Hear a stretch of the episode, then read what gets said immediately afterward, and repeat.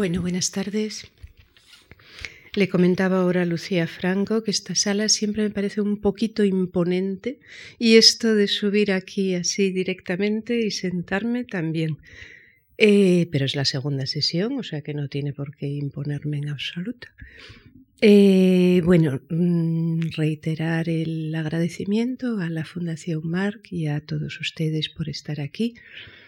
Esta sesión es de lectura de, poemas, como saben, y yo en general prefiero hacer las lecturas sin mayor comentario. En este caso, además, tengo un poco la justificación de la conferencia de ayer, ¿eh? en, la que, eh, bueno, pues se hablé de cómo, desde dónde entiendo yo la escritura y la, y la poesía. Voy a empezar, voy a leer en toda la sesión de este volumen que reúne mis libros de poemas publicados hasta ahora. Es mi poesía completa por el momento. Y voy a empezar eh, leyendo, mm, voy a empezar por el final, en realidad leyendo algunos eh, poemas eh, inéditos, no recogidos en libro, escritos después de mi último libro publicado, que es Si todos estábamos vivos. Este volumen se titula Esa polilla que delante de mí revolotea. Es un verso, en parte de otro también, de un poema que probablemente leeré de, de mi libro Caza Nocturna y decía que voy a empezar por el final leyendo tres poemas eh, inéditos. Este, en primer lugar, que figura en el eh, libro que podrán seguramente tomar a la salida, ¿verdad?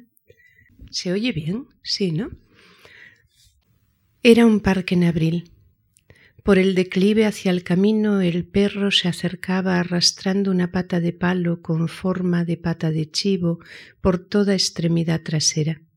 Se arrastraba acercándose. Antes había habido un gato agrisado. Ahora el perro traía su pregunta. Cabía alejarse, cabía tomar en carga la pata de palo con forma de pata de chivo. Venía, no distinto del gato, no distinto del martinete quieto casi dentro del río, oblongo y blanquecino, salvo la capa negra, vertical con sus patitas de mirlote grande en el contrafuerte sobre el bullir del río en la crecida. Este poema es uno de los que están incluidos en el, en el volumen de la poesía reunida, un poco como eh, anuncio o como eh, trabajo en marcha que posiblemente después entre en otro libro o, no, ¿eh? todavía no lo sé. Estos otros dos son más recientes. Dice así este. No mis semejantes, está el ruido del río, el ancho río que pasa sobre el dique. Ahí atrás en lo hueco que el ruido abre se expande, espacio tras el pulmón, cámara o de semejanza que aún respira. Dijo, tu vida crece viéndote desaparecer. Como radar de murciélago habita ese espacio. Y este otro aún Era una conversación. Una y otra vez estaba afuera. Eran dos hombres conversando allá afuera antes de amanecer. Una y otra vez conversando ante el muro y la puerta, indiscernibles las frases, sólo fluencia de tonos, la fluidez de la voz. No hacía viento, no había luz, intermitente escucha la conciencia. Y eh, paso a mi último libro publicado, Y todos estábamos vivos. Es un libro escrito entre 2001 y 2005 que apareció en 2006 y de él voy a leer, voy a ir leyendo algunos poemas.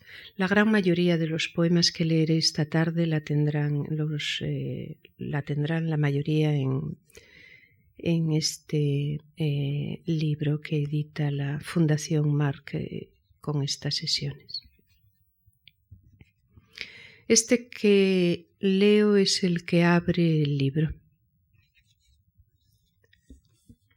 Dice así. Oye batir la sangre en el oído, reloj de los rincones interiores, topo que trabaja galerías, gorrión que corre ramas desnudas del tubo del ciprés. No sabe cómo de cálido es el manto de la tierra, cómo bordea o mueve piedrecillas, si en lugar más espacioso la madre amamanta topillos de la nueva camada, ciegos olisqueando cuál la temperatura del hocico de la ubre, ni cuánto tardan pétalos, hoja rizada del roble en ser materia del manto, cuánto hueso de carnero o cuervo o plumas en empastarse e ir bajando, cubiertos de otro otoño, nuevo corte de gente, mantillo, manto, maternidad, desde donde Perséfone lo mira, lo contempla en su corazón, sintiendo cómo late la sangre en el oído. Como murciélagos entramos en noviembre desde la transparencia, tejados y un lienzo de ladrillo que absorbe cuando llueve densa el agua, pero ahora es pálido como desvanecerse, como sustancia desvaneciéndose de la naturaleza de los afectos, de lo que ocurre o no. Levanta los ojos y pájaros por azar cruzan el cielo y es del aire su ausencia. La luz que nos alivia era de azar y noche aquella claridad, un cantar que venía sin música porque era dentro la música y breve se va viviendo dentro de los ojos. Alarga la polilla como un pavo, ceniza su abanico, ánima once. Lo que fue del amor, ojo y patitas, vio tesoros de luz, donde están la nieve y el granizo y el rocío y la lluvia, un vaso de cristal, la penumbra en suspenso. Dime, ven esta noche a mi sueño un instante, ven que te oiga, con levísimas flores madruga hasta mí por el silbido del mirlo, ya que toda tu vida fue de estricta, penosa, enferma actividad, salvo estos años, alma del corazón, cantares últimos. La cara que se le queda cuando se queda a solas, la cara que se es, la expresión que rodea los párpados, los ojos que se es, cierto temblor, un velo, piel hilando ojo y mejilla, además del óvalo y cabeza, del rictus de la boca, piel que guarda el ojo en su cuenca y lo protege, que desciende y ladea por pómulo y mejilla, cualidad quebradiza que se queda. Como dormidos iban, embebidos, llevando por el ramal las vacas, amanecidos casi. De otro sitio cetrinos de hermosura perecedera. Esa vaca que brama cierra la piel en sueño. Eras tú, ensimismada y misma, piel y afanes de la memoria. Había humedad, calor, brotaron mariposas, rojizas emisarias de levedad. Hasta las vacas fuimos, sin saberlas allí, lentas, rumiando mediodía, doradas, casi enterradas. Qué blanca está la higuera justo antes de brotar, sarmientos de plata clara con garras de gato verdes, ha hecho suyas cicatrices de poda, se ha vestido de pálida, purificada y clara con el hielo, ensimismada, entumecida blanca antes de ser peluda y áspera al reverso de las hojas y suave intensamente verde y grande y protectora de frutos al cestillo. La intensidad de lo que no corresponde, como si no hubiera entre yo y ser adecuación, entre bondad o belleza y vida. Sale cada día a la rapiña, a ver qué encuentra que calme un no tener a qué volverse, que, no objeto, sino causa, mediata o móvil, no nudo o nuez de la rapiña, sino que huye, que ni se piensa o sabe que no hay, que es que lo que le falta y sale, busca cualquier cosa, cualquier nada que alimente, aunque nada más cerrar la mano o mirar, vea que el hueco se mueve y no se llena. No un gran viento, sino una rauda, discontinua forma de vibrátil brisa que agita cada hoja de los rosales aún bajos en abril, cada hoja roja, de rojo vinoso, cada hoja verde de recia consistencia. Vendrán luego las rosas, hoy bate el aire a la breve manera en que responden hojas vibrando, pero suena entre los muros del jardín y balancea las altas agujas de un ciprés y las copas aún desnudas de otros árboles. Actúa el viento según la superficie en la que actúa. Al lado de un rosal un mirlo picotea y no lo siente. Dormías. De modo natural cerré la puerta. Estabas en mi casa y eras más clara de lo que fuiste y también era clara la penumbra de aquella habitación. Buscaba yo otra cosa y cerré sin ruido comprobando que ya no tenía voz todo aguardaba bajo formas de sueño. Tú semejabas, Santa Úrsula, a Tino Aura, con aquella claridad y algo del superior tamaño, Úrsula y su sueño. El recorrido del sol cuando cae la noche, el recorrido de la noche, hacia dónde va llegando, mirar lo conocido como signos que son y ya no son, un aceite de estar, representar su hueco. Desplazados miramos como si fueran los otros siempre a estar ahí, y de pronto no están o no estuvieran. Madres araña, las mujeres vamos siendo reales desde los treinta, llegamos a serlo a los cincuenta algunas madres, otras solo reales, arañas si tienen hijas, hijas de araña, sí. ¿Qué lugares vivimos ni siquiera tangentes? Mariposas, un aroma dulzón, cierto olor corporal de los pliegues más húmedos ya secos del cuerpo, ojo oscuro que escruta desde más atrás. Cuando le hablo de ella, de su benigna intransigencia y su rigor me la devuelve en fantasía, porque ella sufría, dice, comía como ellos, no fantasía, real la imagen y lo real, como hogueras. ¿Y gato? ¿No tienen ustedes gato? La vida entre dos tiempos, dos pliegues de la mente, entre repollo y lirios y luciérnagas, cierta inclinación y abrigo de lana berenjena y labio negro, tenebra, no verticalidad. Se traslada, se desplaza y emite buscando la de la garganta entre sus cavidades. Desde cavernas trae presentes verdor y velos blancos. ¿De qué hablamos cuando hablamos solos?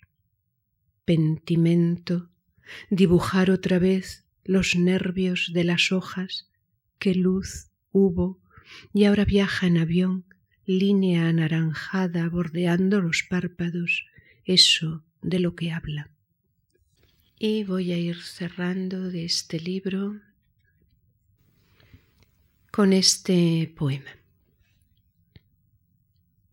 Como agua vinieron en la noche las ovejas, pies de agua y esquilas, cada una de lo solo y de arena. Resplandecientes y abruptos, gruñidos o quejidos horadados, el pastor, mover de brisa, de agua, de ola retirándose, un único animal, un signo raudo y musical, fanal de la linterna, raíl de guturales, herrumbrosas, huecas, sonoridades incisivas de la voz. Así ha parecido, ello en la noche del rastrojo y el monte se retira. Y voy a dar un salto fuerte en el tiempo, un salto atrás, hacia la primera sección del libro, que es la caída de Ícaro. La caída de Ícaro eh, está escrito como sección entre 1982 y 1989 y mm, retoma, reordena en realidad mis dos primeros libros, del tercer jardín, el tercer jardín y exposición. Voy a leer eh, un poema de la parte que ahora se titula del jardín, en realidad es el primer poema del volumen, por así decir, el comienzo de todo, y dice así. Otro país, otro paisaje, otra ciudad, un lugar desconocido y un cuerpo desconocido, tu propio cuerpo, extraño camino que conduce directamente al miedo. El cuerpo como otro y otro paisaje, otra ciudad, atardecer ante las piedras más dulcemente hermosas que has visto, piedras de miel como luz. Y leo ahora un poema de la parte que se titula todavía Exposición, que tiene en su origen un, cuadro del, pintor portugués eh, Amadeo de Sousa Cardoso. Un cuadro, por cierto, que se pudo ver aquí, en la Fundación, hace muchos años. El larguísimo lomo de los galgos sentados cruza la pintura como flecha en reposo cerca de las que han sido detenidas en el gesto alocado de la carrera liebres hieráticas y planas. Atrás, más allá de los montes, la curva anaranjada de un imposible sol. Hay algo intemporal en la percepción escindida, líneas que nombran la extrañeza y la calma, lo indiferente, que lejos de aquí los días que fueron como nidos. Y leo de esta sección el poema que le da título, del que ayer leí algunos eh, fragmentos en la conferencia, eh, La caída de Ícaro. Es un poema escrito, si no recuerdo mal, en el 87. Eh, se organiza en dos partes, es un poco más largo de lo que suelen ser mis poemas, de lo que eran entonces y también después. 1. Los atardeceres se suceden, hace frío y las casas de adobe en las afueras se reflejan sobre charcos quietos, tierra removida. Cézanne elevó la nature morte a una altura en que las cosas exteriormente muertas cobran vida, dice Kandinsky. Vida es emoción. Pero quedará de vosotros lo que ha quedado de los hombres que vivieron antes, previene Lucrecio. Es poco, polvo, alguna imagen tópica y restos de edificios. El alma muere con el cuerpo, el alma es el cuerpo o tres fotografías quedan si alguien muere. También un gesto inexplicable, díscolo para los ojos, desafío, erizado. Cuerpo es lo otro, irreconocible, dolor, solo cuerpo. Cuerpo es no yo, no yo. Lo quieto de las cosas en el atardecer, la quietud, por ejemplo, de los edificios, el ensombrecimiento mudo y apagado. Como ojos, dos piedras azules me miran desde un anillo, los anillos cuidadosamente extraídos al final, como aquel de azabache y plata, o este otro de un pálido, pálido rosa. Rostros y luces nítidamente se reflejan en él. En la noche corro por un campo que desciende, corro entre arbustos y choco con algo vivo que trata de ovillarse, de encogerse. Es un niño pequeño. Le pregunto quién es y contesta que nadie. Esta respiración honda y este nudo en la pelvis que se deshace y fluye, esto soy yo y al mismo tiempo dolor en la nuca y en los ojos. Terminada la juventud, se está a merced del miedo. 2. Verde, verde, agua marrón, todo mojado, embarrado, es invierno, es perceptible en el silencio y en brillos como del aire. Yo soy muy pequeña. Un cuerpo caminando, un cuerpo solo, lo enfermo en la piel, en la mirada, el asombro, la dureza absoluta en los ojos, lo impenetrable, la descompensación entre lo interno y lo externo, un cuerpo enfermo que avanza. Desde un interior de cristales muy amplios contemplo los árboles. Hay un viento ligero, un movimiento silencioso de hojas y ramas, como algo desconocido y en suspenso, más allá, como una luz sesgada y quieta, lo verde que hiere o acaricia, brisa verde, y si yo hubiera muerto, eso sería también así. Y paso al libro siguiente, se titula ella Los pájaros. Es un libro escrito entre el 89 y el 92. Son poemas casi todos muy breves, solo este, el segundo del libro con el que voy a empezar, es un pelín más extenso. Dice así. Hablo contigo, te hablo de una casa que he visto por la calle, descascarillada bajo la lluvia, o de cómo a veces me quedo sentada mirando sin ver, o de qué extraños los pájaros. Te hablo, anciana, o hablo para mí. Imagino tu cuerpo que se va aquietando poco a poco, mientras coloco en una jarra unas ramas de almendro. Las cogí hace tres años, pero no se han podrido ni han caído las flores. No significa nada. Tampoco la casa bajo la lluvia significa nada, ni el lento deterioro, pero todo es extraño como pájaros. Recuerdo personajes de Ozu. El padre, la madre, son ancianos también. Es su vacío antes de morir. Mi vacío es este tiempo que se extiende reflejada en los otros. Su envejecer, su fealdad es la mía. Te hablo, pero solo puedo hablarme. He sentido por ti el rencor que sentimos hacia los que hemos amado. Ahora estoy tranquila, miro al vacío, te oigo dentro de mí. O de pronto paseo cerca de un puente. Es finales de octubre. Siento una alegría difícil de explicar. La alegría es misteriosa, externa como un chaparrón. La tristeza, en cambio, forma parte del ser, casi constante, solapada en todo caso, razonable siempre. Cuando voy a trabajar es de noche, después amanece poco a poco, hace mucho frío aún. A menudo en el cine me parece oír lluvia azotando el tejado, como si no hubiese lugar donde guarecerse. Hoy alguien en un sueño dijo, ten, en esta garrafa hay agua limpia por si toma moho la del corazón. Verde. Las hojas de geranio en la luz gris de la tormenta tiemblan, tensión de nervadura verde oscuro. Te mirabas las manos, nervadura de venas. Si los dedos fueran deliciosos, decías.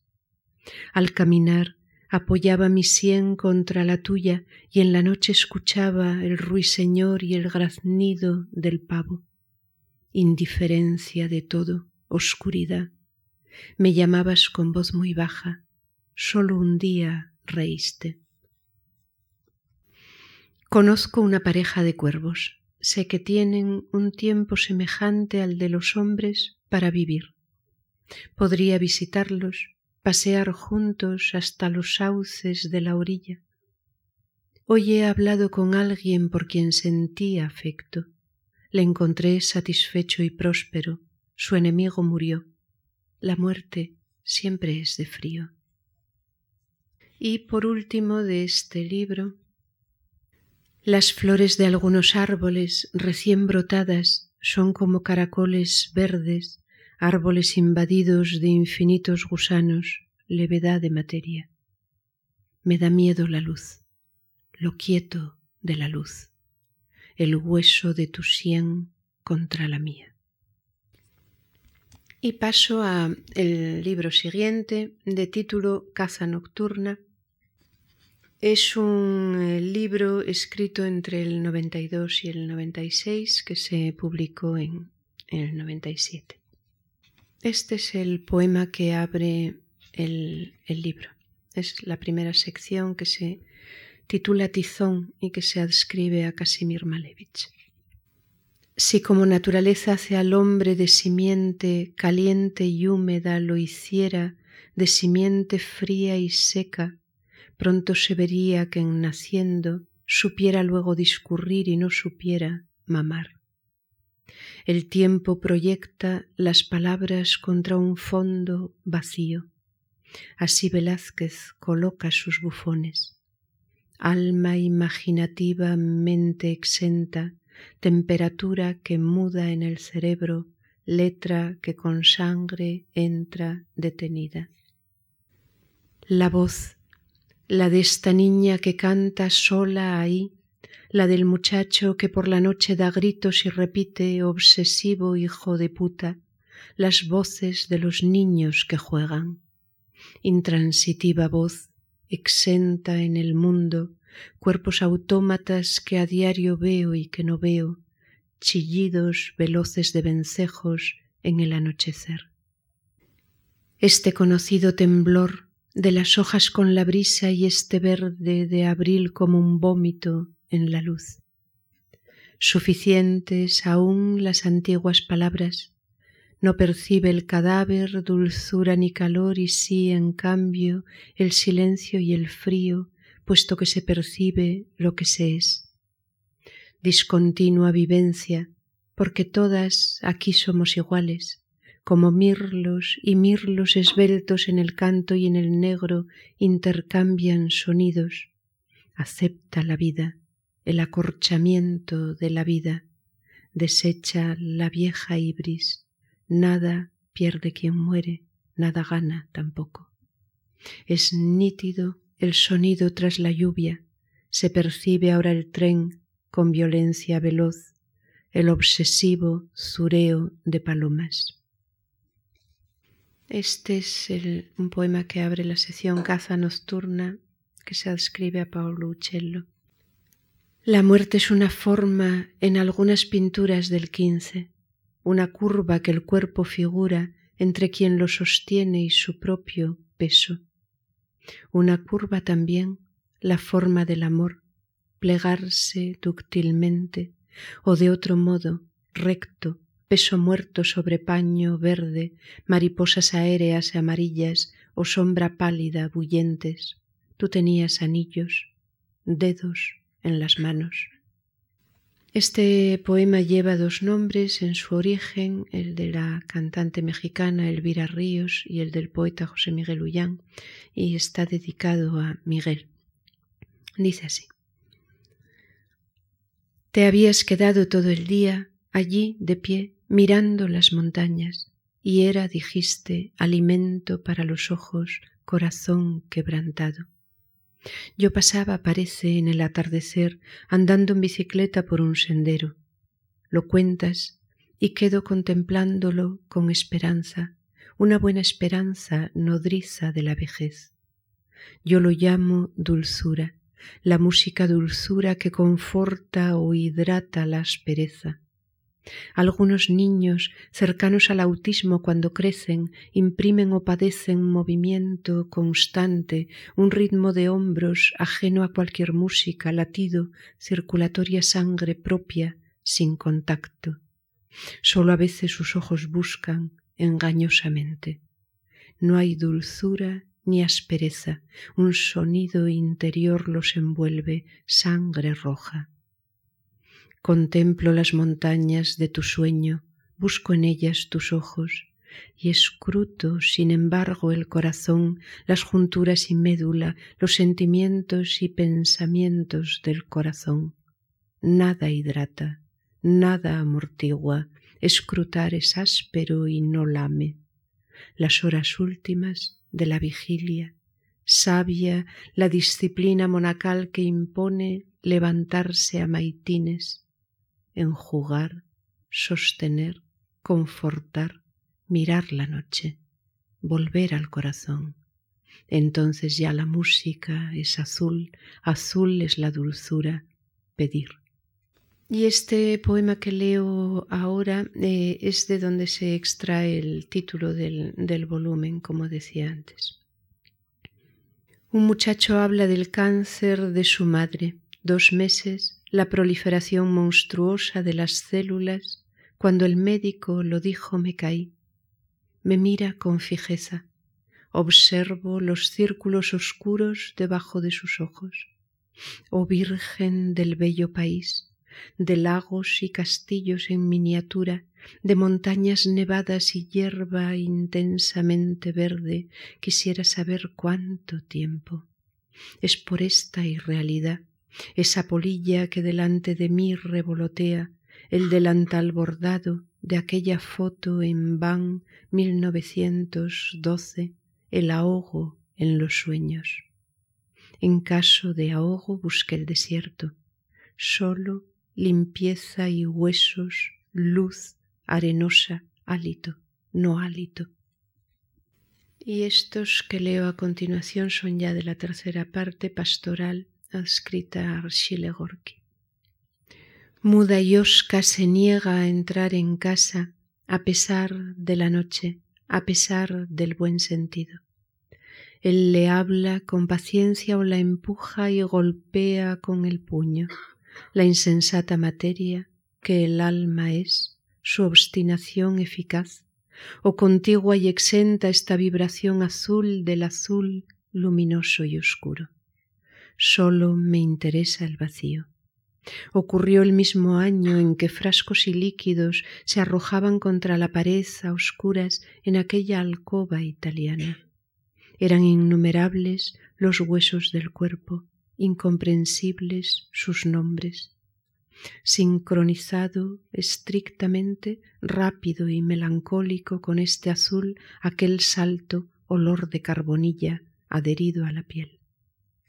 Y por último de este libro, traspasa el frío, cae la oscuridad sobre la calle, flores brotan recién abiertas.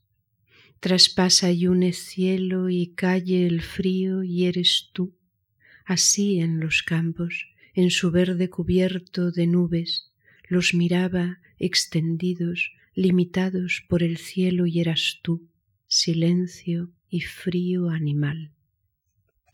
Y voy a ir pensando en terminar ya, en leyendo algunos textos de mi penúltimo libro, del ojo al hueso, escrito entre, el 97 y el, y el 2000. Este poema lleva un paréntesis al final que dice octubre de este enero. Es, tiene algunos fragmentos que leí también ayer. El sol de la mañana de enero envuelve el árbol gris y brillan todas sus ramas leñosas de rocío. La brisa mueve el brillo y hace ondear los hilos que hilaron las arañas, hilos al sol, pregunta desflecada por ductilidad y resistencia. Antes, quien tenía juicio para juzgar veía, por encima de avatares y ejemplos, una forma moral. La convicción juzgaba, tejía sin enmarañarse. Cuando se nubla el sol se apaga el brillo.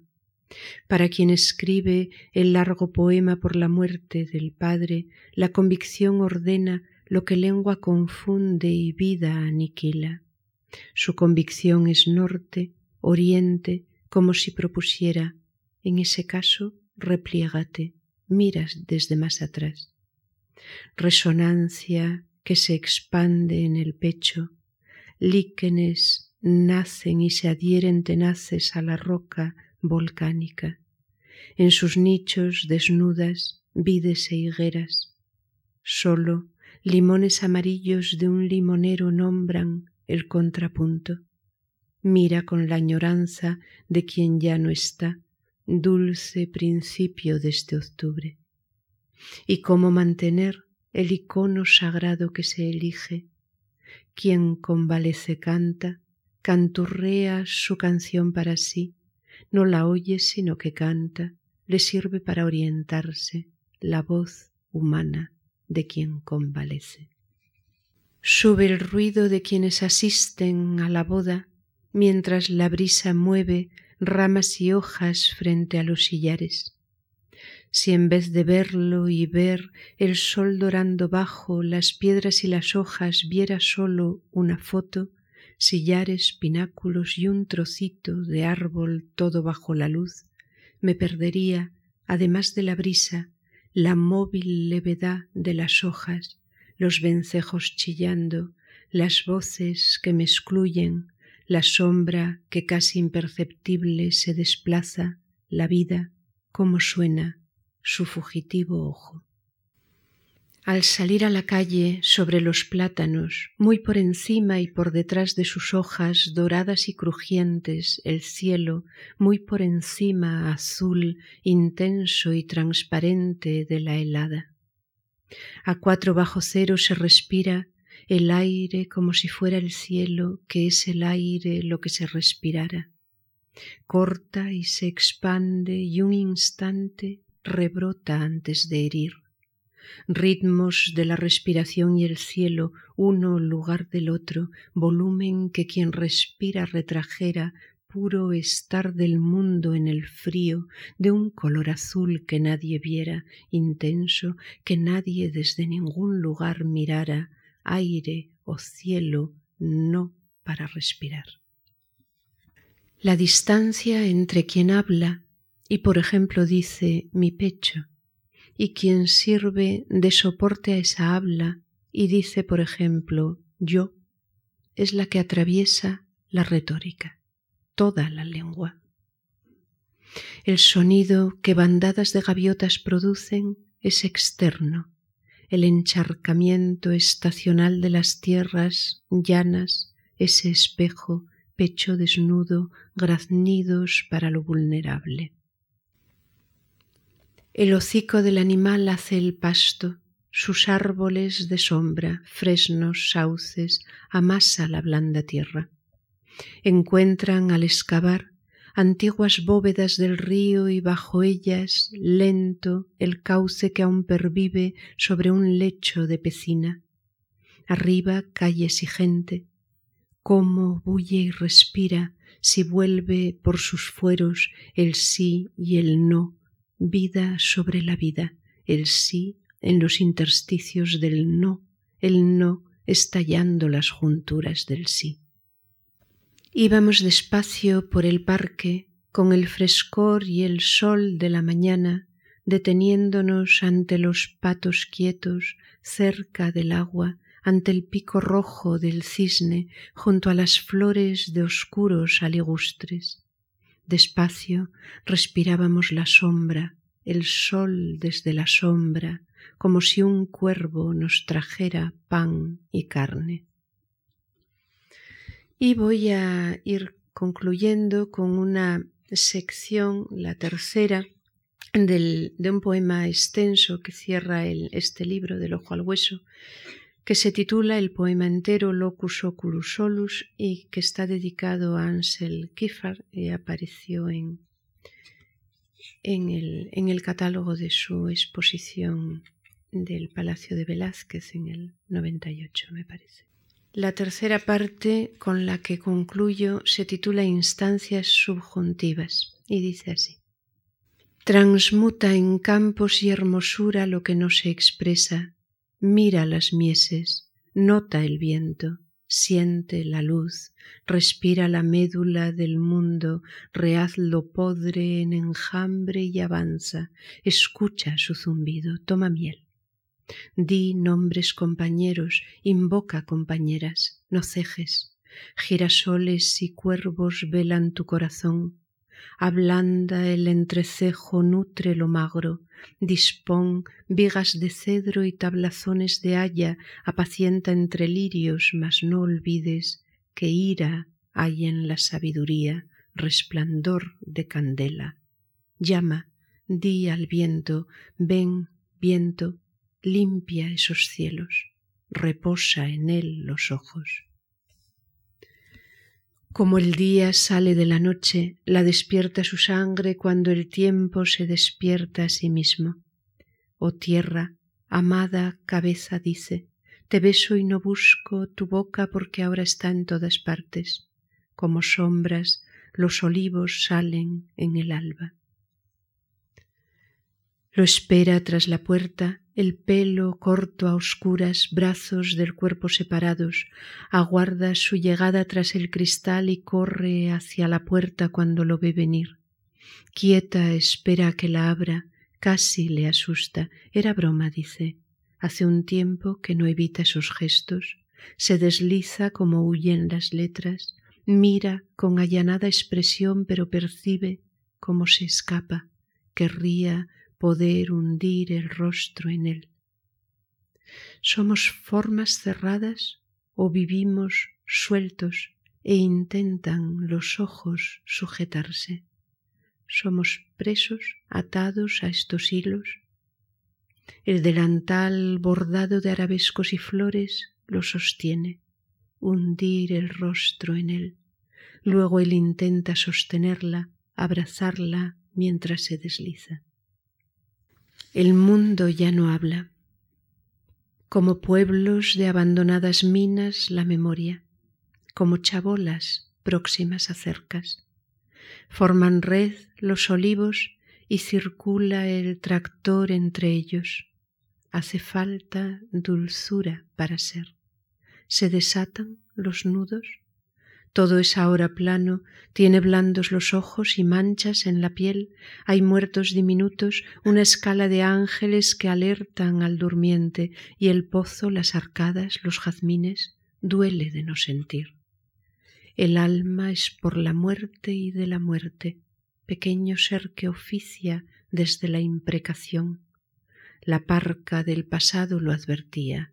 Cuerpo, aquí comienza otro ciclo, eres tú y eres nada. Afectos de la memoria, húmedo verde limón, azuladas hortensias, y la oscura figura, la mano de los anillos y la mano quemada son ya la misma mano, arenques con su luz. Como arraiga el olivo, quieto fulgor, mira la arena negra. Muchas gracias.